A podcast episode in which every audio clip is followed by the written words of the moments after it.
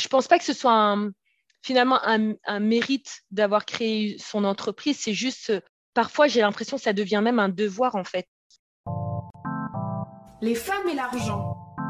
Si on parle d'argent, c'est qu'il y a un problème. Parler d'abondance, c'est pas toujours très bien vu. Les gens bien élevés ne parlaient pas d'argent.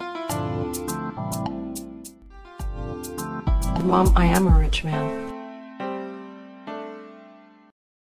Bonjour Mam, bienvenue sur le podcast. Merci encore de nous accorder euh, du temps et de partager avec nous euh, une petite partie de ton histoire. On va pouvoir démarrer pour essayer de te connaître un peu plus. Peux-tu te présenter en quelques mots? Ben, Déjà, merci de me recevoir. Donc euh, oui, je suis Mam Kankou Traoré, cofondatrice de la société Batiboom. Nous sommes spécialisés dans l'immobilier au Sénégal. Nous accompagnons les personnes qui veulent investir dans l'immobilier au Sénégal donc, nous les accompagnons sur l'achat de, leur, euh, leurs biens, si nécessaire sur la mise en valeur de leurs biens, donc à travers de, l'aménagement, la gestion locative ou éventuellement, nous pouvons aussi les accompagner dans le montage financier euh, de leurs projets. Donc, en gros, on propose tout un package à toutes celles et ceux qui souhaitent investir au Sénégal pour pouvoir euh, faciliter leur investissement. Euh, donc ça, c'est une partie, c'est mon activité principale. Et ensuite, j'ai hum, créé un podcast euh, au mois de novembre 2021 pour parler euh, développement personnel parce que hum, voilà, il y a quelques, il y a quelques mois, j'ai été confrontée au burn-out et et en fait, au sortir de cette, euh, de cette épreuve, euh, j'ai voulu partager mon histoire et, euh, et pouvoir aider d'autres personnes qui seraient dans la même situation ou qui auraient besoin de, de, de, de, surmonter une épreuve. Et du coup, c'est pour ça que je ne me suis pas limitée juste au, au, au burn-out, mais vraiment à tous les tabous de la communauté afro-caribéenne. Donc, mon podcast s'appelle Des palavres et des actes. Merci beaucoup pour ta présentation c'est vrai que du coup, tu as quand même euh, plusieurs facettes en fait dans ton activité professionnelle. Tu as une facette entrepreneuriale et une facette euh, entrepreneuriale mais plutôt créative par le biais du podcast. J'ai envie de te demander euh, en quoi ton environnement familial, ton éducation, toutes les informations que tu as reçues durant ton parcours scolaire et ton éducation familiale t'ont aidé en fait à atteindre tes objectifs professionnels et financiers actuels? Si tu as l'impression que c'est le cas, hein, ça se trouve non. Alors, bah, tiens, c'est une très bonne question. Alors, moi, en fait, si tu veux, j'ai un parcours très classique. Hein. Je, euh, donc, j'ai eu un bac S, ensuite, j'ai fait un BTS euh, assistant de gestion et après, je suis allée dans une école de commerce. Et en fait, si tu veux, moi, j'ai suivi euh, un peu ce qui se faisait dans mon, dans mon entourage, tout simplement. Je ne me suis pas forcément posé de questions. J'ai eu, eu envie de faire énormément de métiers. Donc, forcément, à un moment donné, on est complètement perdu. Euh, et, comme j'avais euh, toujours des doutes, à un moment donné, je me suis dit, bon, je vais faire comme la plupart des gens et après, je choisirai. Et finalement, c'est la vie qui m'a menée euh, à mon métier actuel parce que, donc pareil, hein, quand j'ai fini mes études, j'ai intégré plusieurs sociétés, enfin plusieurs non, j'en ai intégré deux et après, je suis restée chez la troisième pendant presque 11 ans. Donc, je l'ai quitté l'année dernière. Hum, j'ai fait plusieurs postes jusqu'au poste de responsable marketing et communication. Et en fait, à un moment donné, effectivement, je me suis rendu compte que j'avais fait le tour et que, voilà, enfin, je, c'est au fil de mes lectures, c'est pas forcément mon entourage qui m'a qui m'a guidée vers là où je suis aujourd'hui. C'est, je pense, c'est le, les lectures, les rencontres, etc., qui m'ont plus ou moins euh, cheminé vers, vers l'immobilier en, principalement. Et, euh, et voilà, c'est pas quelque chose qui était réfléchi, c'était pas, c'est vraiment, j'ai envie de dire, un coup de cœur. Parce que j'ai commencé à apprécier l'immobilier quand moi, j'ai euh, fait des recherches pour, euh, pour mon premier achat. Et puis finalement, pourquoi l'immobilier au Sénégal? C'est vraiment parce que à, un moment donné, j'étais confrontée moi-même à la volonté d'investir là-bas et c'était pas forcément évident parce que j'avais pas, c'était pas évident de de, trier en fait euh, le bon et le mauvais gré, on va dire, de pouvoir trier les programmes, de pouvoir savoir qu'est-ce qu'il fallait, sur qui, je pouvais compter, parce que malheureusement, euh, les gens sur place, ils n'ont pas forcément le temps. Donc, euh, c'est vraiment, vraiment cette difficulté d'investir qui m'a motivée, qui m'a donné l'idée de créer une structure autour de l'immobilier. Donc, ce n'est pas forcément on, voilà, je ne suis, suis pas issue d'une famille qui vient de l'immobilier, mais c'est vraiment plus, une expérience personnelle en fait qui m'a menée vers ici, vers ce, ce secteur. Je ne sais pas si je réponds vraiment à la question. non, non, tu réponds, euh, tu réponds parfaitement. Et, euh, et, là, je suis associée à une de mes grandes sœurs. Et avec, par contre, on sait pas. Euh, on a essayé de s'entourer quand même de professionnels du métier.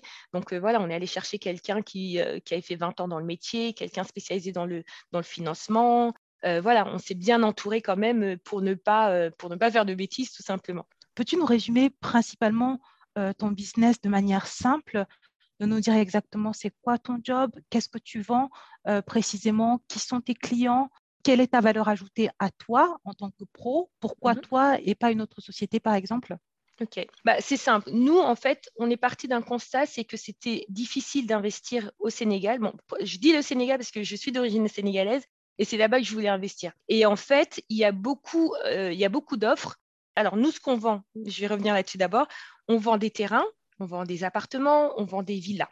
Les terrains, euh, ce sont de bons investissements quand on les achète de manière sécurisée.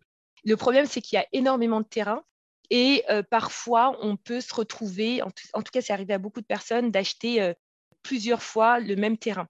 Donc, en fait, Là où on a une valeur ajoutée, c'est que nous, on a une. Donc, moi, j'ai toute l'équipe est sur place. Et avant de proposer un terrain ou avant de vendre un terrain, on fait toutes les vérifications nécessaires. Donc, on, les vérifie auprès bah, des propriétaires, on vérifie auprès des copropriétaires, on vérifie auprès du cadastre. On essaie vraiment d'aller le plus loin possible pour pouvoir proposer un pour être sûr de proposer un terrain que personne n'a déjà acheté.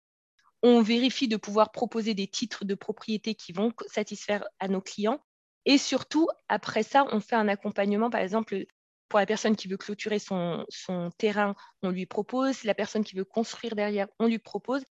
Nous, même, on n'est pas constructeur, mais on fait appel à des, on a des partenaires constructeurs qui peuvent s'en occuper. Donc ça, c'est notre valeur ajoutée par rapport au terrain.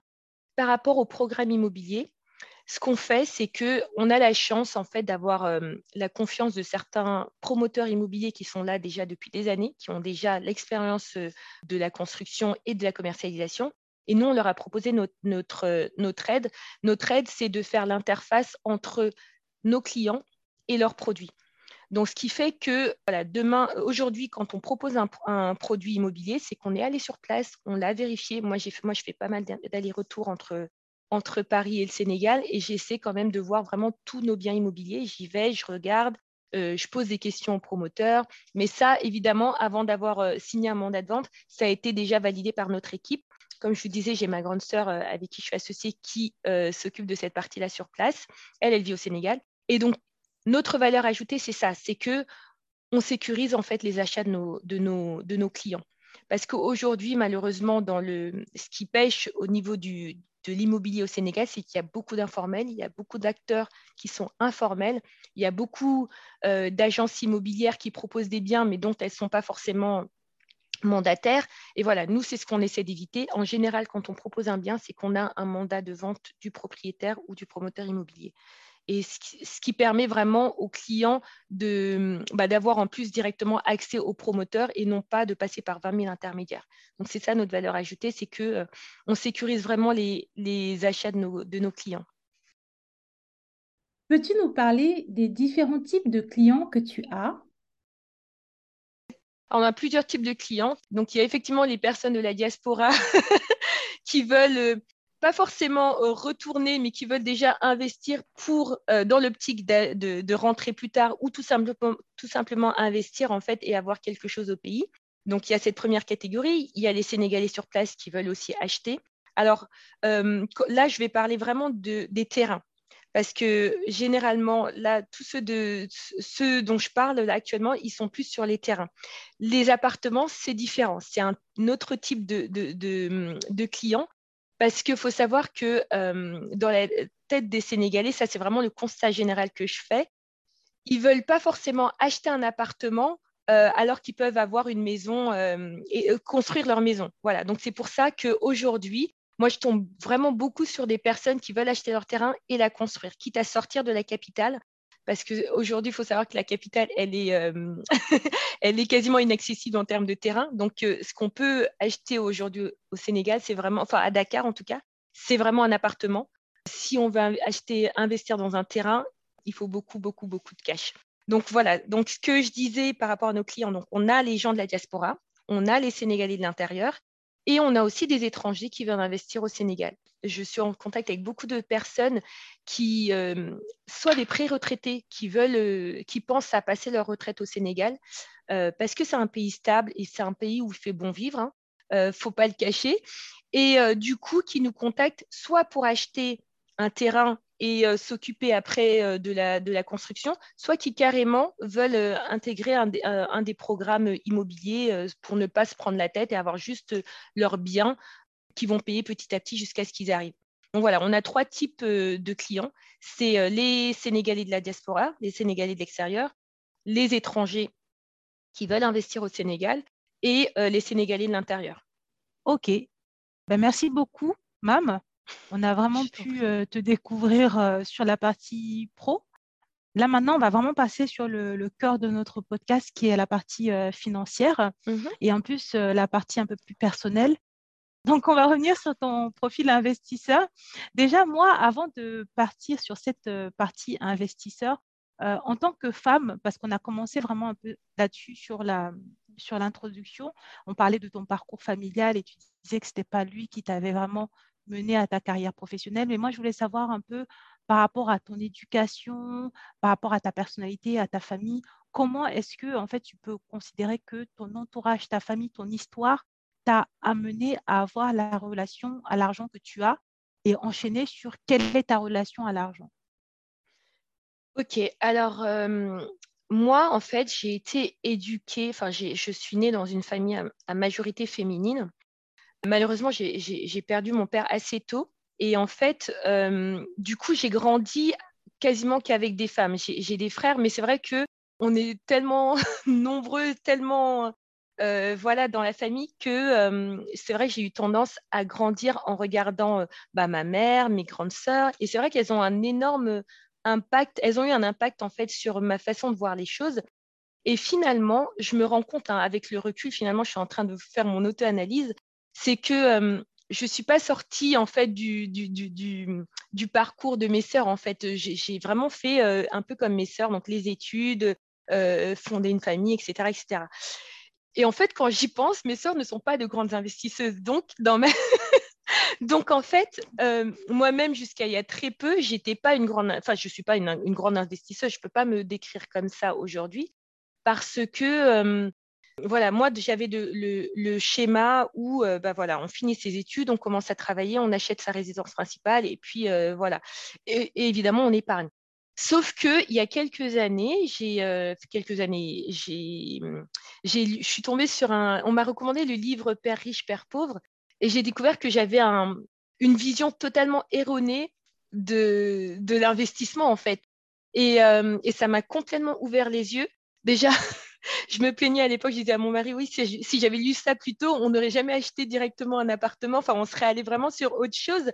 Et voilà. Et en fait, je me rends compte que peut-être que si j'avais été euh, plutôt, euh, je ne sais pas comment dire ça, mais si j'avais été plutôt sensibilisée à l'investissement, effectivement, j'aurais agi autrement. Donc, je ne me considère pas jusqu'à maintenant comme une investisseuse. Je, pense que j'ai vraiment fait les choses de manière classique, c'est-à-dire euh, bah, j'ai investi dans une résidence principale et après, effectivement, on a investi dans, de, dans autre chose, notamment les terrains, etc. Mais voilà, je ne me considère pas comme une investisseuse en fait. Euh, voilà, et ma, relation à l'argent, elle est toute simple, c'est que ça, sert ça servait jusqu'à maintenant à payer euh, nos besoins. Et voilà. Et maintenant, je me rends compte petit à petit, en fait, euh, du pouvoir de l'argent et de la nécessité, en fait, de bien l'utiliser. D'accord. Super intéressant ce que tu as dit. déjà, moi, j'ai envie de savoir qui gère le budget, du coup, dans ta famille, premièrement. La deuxième chose aussi, c'était, euh, donc tu dis que ton rapport à l'argent, il est tout simple, mais du coup, c'est que toi qui, qui, qui, compte ou du coup, ton mari, il a un rapport à l'argent qui est différent? Est-ce que vous avez des, des points communs là-dessus ou est-ce que vous êtes différents? Et enfin, la dernière question, c'est du coup, comment sont répartis les revenus et qui gagne plus? Au sein du foyer? Voilà, j'avais voilà, j'avais plein de petites questions comme ça reliées à ce que tu as dit en premier. D'accord. Alors, mon mari, il est euh, plutôt comme moi. Je pense qu'on a plus ou moins la même vision euh, de l'argent. après, de plus en plus, effectivement, il s'est, enfin voilà, on, s'est, je pense, auto-éduqué sur l'investissement et la nécessité d'investir. Donc, on, a changé de mindset par rapport à ça. Alors, qui gagne le plus? Bah, Aujourd'hui, c'est lui, parce que moi, j'ai arrêté de toute façon mon activité salariale. Donc, aujourd'hui, je suis en train de monter un projet, donc je ne me rémunère pas encore. De toute façon, c'est lui, de toute façon, qui, gagne, qui gagnait et qui gagne plus que moi. Euh, qui gère l'argent à la maison bah, C'est nous deux. Aujourd'hui, euh, oui, c'est nous deux, en fait. Euh, franchement, avec mon mari, on a une relation vraiment de partenaire. En fait, on, vraiment, on parle de tout, on partage tout. Et effectivement, aujourd'hui, c'est c'est nous deux, on va dire. Après, sur les grandes dépenses comme moi, j'ai, moi, je suis quelqu'un qui fonctionne aussi beaucoup au coup de cœur. Il, on va dire qu'il est beaucoup plus raisonné que moi. Donc, lui, il va prendre plus le temps de, de réfléchir, de, d'analyser avant, euh, avant de prendre une décision. Après, c'est vrai que par rapport à ce que tu disais, moi, moi par exemple, avant, je pouvais euh, acheter euh, vraiment au coup de cœur. Enfin, moi, je pouvais acheter la même tenue en deux, trois exemplaires tant qu'elle me plaisait. Avant, j'étais plutôt comme ça. Je faisais vraiment de, des achats compulsifs. Ce n'est plus le cas. Mais en même temps, aujourd'hui, par exemple, je ne vais pas me priver pour tout ce qui est relatif à mes enfants, par exemple voilà, tout, ce qui s'agit de, faire plaisir à mes enfants, je ne vais pas hésiter. Après, pour des, des achats plus conséquents, oui, là, je vais réfléchir. Et à ce niveau-là, je dirais que mon mari est beaucoup plus réfléchi. C'est alors oui, on discute tous les deux à chaque fois des dépenses, mais c'est vrai que finalement, euh, euh, son avis compte beaucoup parce que moi, je sais qu'à certains moments, je suis vraiment déraisonnée. Voilà, c'était quoi la dernière question? Je crois que j'ai répondu aux trois. Qui gère le budget? Qui gère le budget, bah, c'est plutôt moi, parce qu'au quotidien, c'est moi qui, qui, c'est moi qui tiens les, les dépenses. Euh, voilà. Nous, on a notre, notre budget, euh, enfin, on se fait un budget mensuel et après, au, quotidien, c'est moi, c'est moi. C'est moi qui regarde euh, où on en est, etc. etc. Est-ce qu'avant, tu te serais vu accomplir tout ce que tu as accompli? Avant, en fait, je n'aurais jamais imaginé à, enfin, j'aurais jamais imaginé me dire, bah, je vais acheter ça pour plus tard, euh, je vais acheter ça, je vais, voilà. Avant, c'était, euh, franchement, j'avais, euh, je mettais de, l'argent de côté et à la limite, je le redépensais juste après. Enfin, je n'avais vraiment non, mais j'étais très mauvaise gestionnaire avant. maintenant, je me suis améliorée et puis surtout, je me, je, me suis fait accompagner. Enfin, je, voilà, j'ai, je me suis renseignée, je me suis beaucoup intéressée aux investissements. Et puis, je demande beaucoup de conseils. Maintenant que je suis quand même bien entourée et par des professionnels, je, pose beaucoup de questions. Donc, effectivement, ma vision des choses a changé. Mais ce n'était pas le cas avant. Et c'était par rapport à mon histoire que je vous disais ça avant, tout à l'heure. Ce que l'on comprend, c'est que l'investissement, ça s'apprend. Ah, mais moi, je, suis persuadée que tout s'apprend, en fait. Même manger, ça, ça, s'apprend. les bébés qui naissent, euh, ils, ne viennent pas, ils t'aident pas directement. Tout s'apprend. Donc, effectivement, si on n'est pas sensibilisé tôt aux investissements, bah, c'est compliqué de pouvoir euh, se, révéler être un bon investisseur, en fait. Et moi, je m'en rends compte de jour en jour. Et est-ce que tu peux nous dire qui gère l'investissement dans ton foyer? Ça, c'est vraiment nous deux parce que euh, on n'achète rien sans, en parler, on n'investit rien sans en parler tous les deux, donc c'est vraiment euh, à deux en fait. Je me compte. en le disant je me rends compte effectivement, on ne fait rien euh, sans, sans discuter l'un avec l'autre et, on prend des décisions. En tout cas, pour tout ce qui est investissement, tout ce qui est achat conséquent, je vous dis, on, on en discute et on décide à deux. Après, les petites dépenses du quotidien, effectivement, bon, il ne va pas s'attarder sur ça. C'est plutôt moi qui suis là à regarder. Mais on fait vraiment euh, notre stratégie. Je ne sais pas si on a mis en place une stratégie parce que euh, voilà, on ne s'est pas levé un jour à se dire euh, oui, ben, on va investir comme ça, comme ça, comme ça. Non, on ne s'est pas dit. Mais en fait, mine de rien, on met les choses en place ensemble. Voilà. D'accord. C'est hyper intéressant ce que tu dis, c'est-à-dire que si je comprends bien, dans ton foyer, en fait, vous, vous avez construit une stratégie d'investissement, on va dire, qui est commune. Parce que moi, j'allais du coup poser pas mal de. voilà, c'était ce que j'allais te demander. J'allais te demander, en fait, j'allais te poser plein de questions par rapport à ta stratégie d'investissement personnel, ton profil investisseur personnel, comment est-ce que tu as réfléchi? Et par rapport à. Mais en fait, du coup, quand tu parles, enfin, il y a vous, en fait, c'est pas tu parles, c'est tu parles de vous. Et euh, du coup, c'est hyper intéressant, mais je voulais savoir concrètement comment en fait as-tu évolué?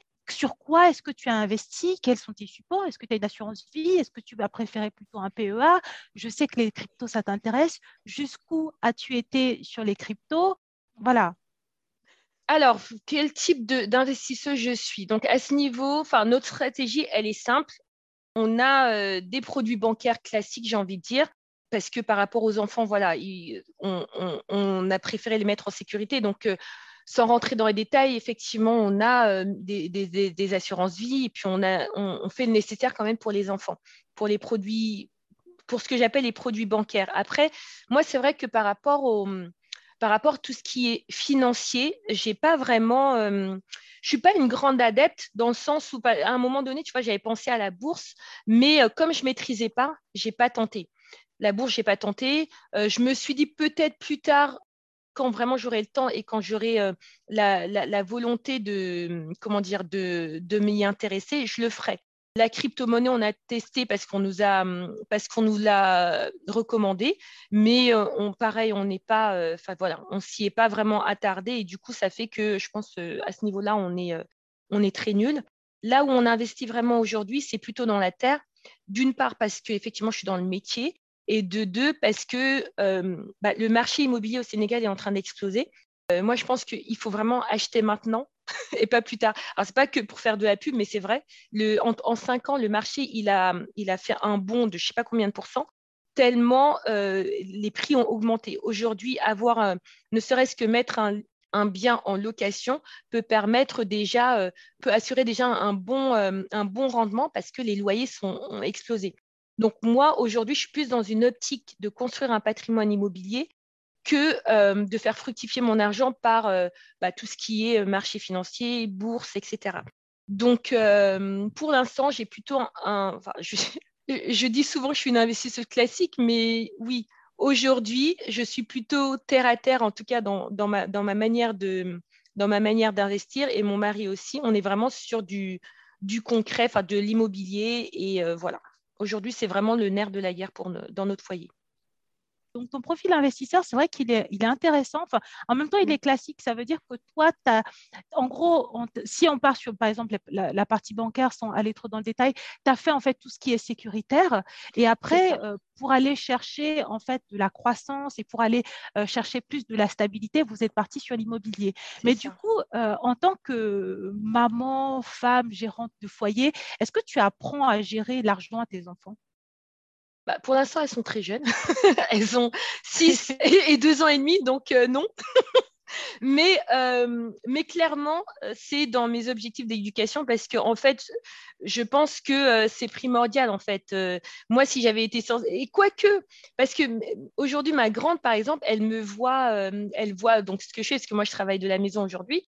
Elle, voit, elle me voit beaucoup regarder des appartements, des maisons, etc. Et je pense que déjà dans sa tête, elle va, elle, sait que je vends des maisons, c'est tout ce qu'elle a retenu.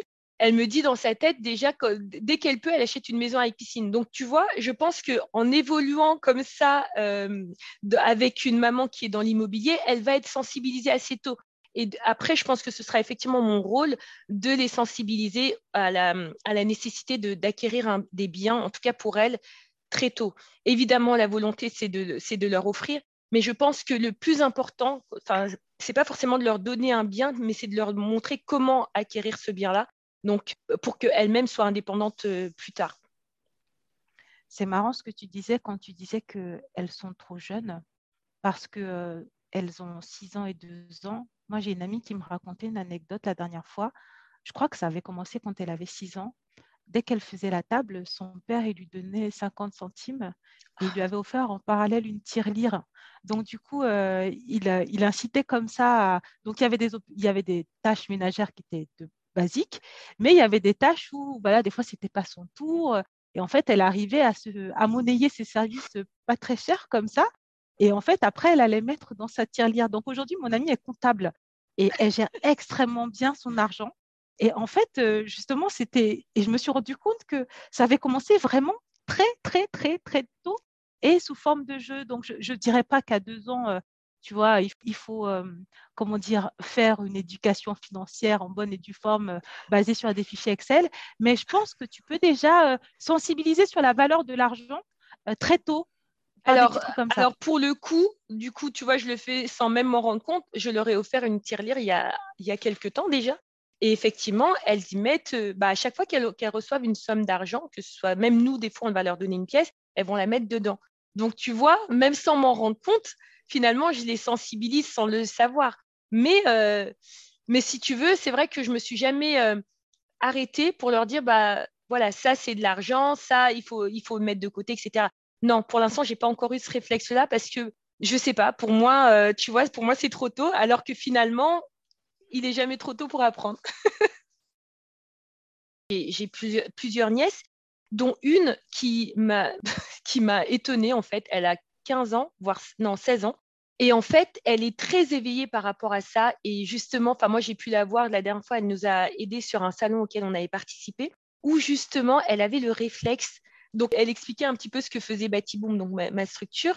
Et elle, et elle avait le réflexe à chaque fois de demander euh, aux clients euh, comment était composée leur famille. Pourquoi elle leur demandait ça Elle leur expliquait que parce que pour investir, il fallait euh, savoir dans quoi vous alliez investir par rapport à vos besoins, par rapport aux besoins de votre famille. Et j'étais juste impressionnée parce que pour moi, c'est une petite lycéenne. Mais en fait, à force de nous entendre, donc ma grande sœur et moi, elle a capté. Et c'est vrai ce que tu dis dans le sens où bah, tu vois, c'est un peu ce que je disais par rapport à moi, mon, vécu, c'est que moi, j'ai suivi un petit peu euh, mon entourage et je pense que ça va être la même chose que ce soit pour mes filles ou pour mes nièces qui nous verront évoluer, c'est qu'elles euh, seront sensibilisées plus tôt, en fait, tout simplement.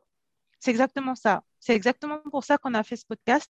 Moi, pour ma part, euh, je n'ai pas eu d'éducation financière du tout. Dans l'épisode dans précédent sur les cartes, je racontais comment j'avais un peu souffert quand j'avais découvert la vie coup, je me dis que je suis contente de pouvoir le faire parce que, en fait, on ne commence jamais assez tôt sur l'argent.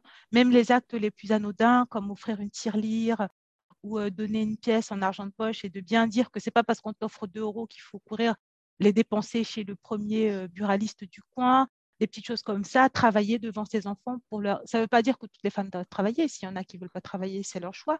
Mais juste de leur dire que c'est possible. Entreprendre aussi, Mmh. c'est montrer en fait une image du possible pour les femmes qui est trop peu visible, en tout cas pour notre communauté. Et je trouve que c'est super, c'est super ce que tu fais. En plus, des entrepreneurs internationaux, parce que toi tu vis en France et ta société est au Sénégal. Du coup, tu travailles entre le droit français et le droit sénégalais. Mmh. Tu es en plus dans un secteur qui n'est pas évident, l'immobilier. Moi, c'est vraiment un secteur qui m'attire. En plus, j'ai failli, euh, j'avais failli euh, mettre des billets euh, dans, ta société, mais j'avais quelques problématiques de travaux à gérer d'abord en Ile-de-France. Que j'ai toujours pas terminé d'ailleurs, que j'ai toujours pas terminé. Mais dernièrement, j'étais au Cameroun, donc mon pays d'origine, et je sens cette effervescence, cette croissance, cette possibilité, ce truc là que tu as et que tu te dis que c'est possible que je trouve on retrouve un peu, un peu moins en Europe et encore moins en Ile-de-France. Donc, du coup, je trouve ça super, en fait, ce que tu fais. Et vraiment, merci. C'est gentil. C'est gentil. moi, je me suis pas jamais vue, enfin, même quand l'immobilier, quand j'ai commencé à m'intéresser à l'immobilier, je me suis jamais vue exercer ici, dans le sens où moi, depuis, enfin, vraiment, ça fait des années que je veux entreprendre. Et à chaque fois que j'entreprends, c'est avec le Sénégal. Euh, l'idée, c'est évidemment de, s'agrandir à l'Afrique. Mais voilà, je pense que le potentiel, il est en Afrique. Et en tant qu'Africaine, j'ai vraiment envie de contribuer au développement de l'Afrique. Je pense qu'on est tout un petit peu comme ça aujourd'hui. Il y a énormément de, binationaux ou euh, tout simplement de personnes qui ont envie de, retourner dans leur pays d'origine ou même euh, ailleurs. Hein. Moi, je, vois beaucoup de Tchadiens, de Maliens, de Guinéens qui veulent aller au Sénégal. Même dans mon équipe, il y a des non-sénégalais, il y a un Congolais, il y a une Gabonaise, pour te dire tout simplement parce que, en fait, finalement, le, Sénégal, que ce soit le Sénégal, l'Afrique de l'Ouest, l'Afrique en général, a besoin de ses enfants, en fait. Et à un moment donné, il faut qu'on y retourne, il faut qu'on construise. Tout comme les Européens, les Américains, ils ont construit leur, leur continent. Je pense que nous, nous c'est à nous de le faire. C'est déjà bien parti. Et on est une génération consciente qui arrive à, à s'unir en fait. Et c'est ça qui est bien. Parce que moi, je le, vois, hein, je fréquente beaucoup d'entrepreneurs aujourd'hui. Et il y a cette volonté, cette bienveillance entre nous de nous entraider et de, travailler ensemble, en fait, tout simplement. Je ne pense pas que ce soit finalement un, mérite d'avoir créé son entreprise. C'est juste, parfois, j'ai l'impression que ça devient même un devoir, en fait. Est-ce que tu penses que c'est les difficultés liées à la législation locale qui freinent les investissements en Afrique? Concrètement, c'est ça qui nous a poussé à, créer l'entreprise. Hein. C'est que pareil, hein, il y a des moments, moi, moi j'ai reçu beaucoup de, présentations de projets immobiliers qui finalement n'ont même jamais vu le jour. Là, nous, on a retiré de notre catalogue un projet qui a déjà sept mois de retard. Donc, pour te dire, les acteurs sont là. Il y en a qui sont vraiment sérieux, il y en a d'autres qui sont un petit peu plus farfelus. Et dans ce cas-là, voilà, nous, euh, en fait, on est là pour euh, sécuriser les achats de nos, de nos, investisseurs, de nos clients, pardon. Et euh, si nous-mêmes, on n'est pas satisfait, bah, on dit au revoir, tout simplement. Moi, j'ai, depuis le début, ça fait pas très longtemps qu'on existe et on a pourtant enlevé deux, deux programmes immobiliers de notre, de notre catalogue. Et voilà, moi, j'ai pas envie de, que ce soit toute l'équipe, hein, je pense, je, pense euh, parler au nom de toute l'équipe, on n'est pas là juste pour se faire de l'argent, on est là vraiment pour se faire de l'argent juste. Waouh, c'est pas ce que j'ai dit. non, mais, non, mais honnêtement, euh, moi, je voilà, j'ai pas envie de me faire de l'argent sur le dos des gens. Vraiment, ce qui m'intéresse, c'est la satisfaction de mes clients demain, c'est pas intéressant d'avoir vendu, un appartement ou un terrain et que finalement euh, le client soit insatisfait et qu'il aille le répondre sur Internet. C'est vraiment pas le but en fait. Voilà. Donc euh, c'est tellement dur de se faire une réputation et de la conserver que on fera tout en tout cas pour, pour satisfaire nos clients et faire en sorte que bah, qu'ils tombent pas dans des pièges en fait. Oui, non, mais il y a énormément de pièges au Sénégal. Il hein. faut vraiment faire très attention. C'est pour ça que nous, on, nous a proposé beaucoup de terrains à vendre, mais on ne prend pas tout parce que, bah, parce malheureusement, tout le monde n'est pas honnête. Et demain, s'il y a le moindre souci, ce ne sera, pas eux qui seront au front, ce sera nous. Donc euh, voilà, donc on fait vraiment gaffe. Donc je te rassure, Vanessa, les terrains en, question, ils sont toujours là, ils sont en vente et les, papiers sont en train de sortir petit à petit. Donc euh, quand on propose un terrain, c'est vraiment qu'on l'a vérifié. On y est allé plusieurs fois, on a vu les propriétaires, etc. etc. Ben, merci beaucoup, Mam. Merci beaucoup euh, donc, pour ton temps, pour cette interview. Merci d'avoir écouté ce podcast. Si tu l'as apprécié, n'hésite pas à le partager à ton entourage. Si tu souhaites me soutenir, laisse-moi 5 étoiles sur les plateformes de diffusion et viens me parler, cela me fera très plaisir. Pose-moi des questions, laisse-moi des commentaires, ainsi j'aborderai des thématiques qui te concernent directement. Tu peux me retrouver sur mon site web, Instagram, ainsi que toutes les semaines via ma newsletter. Au plaisir de te retrouver pour de nouveaux épisodes. À bientôt. Bisous.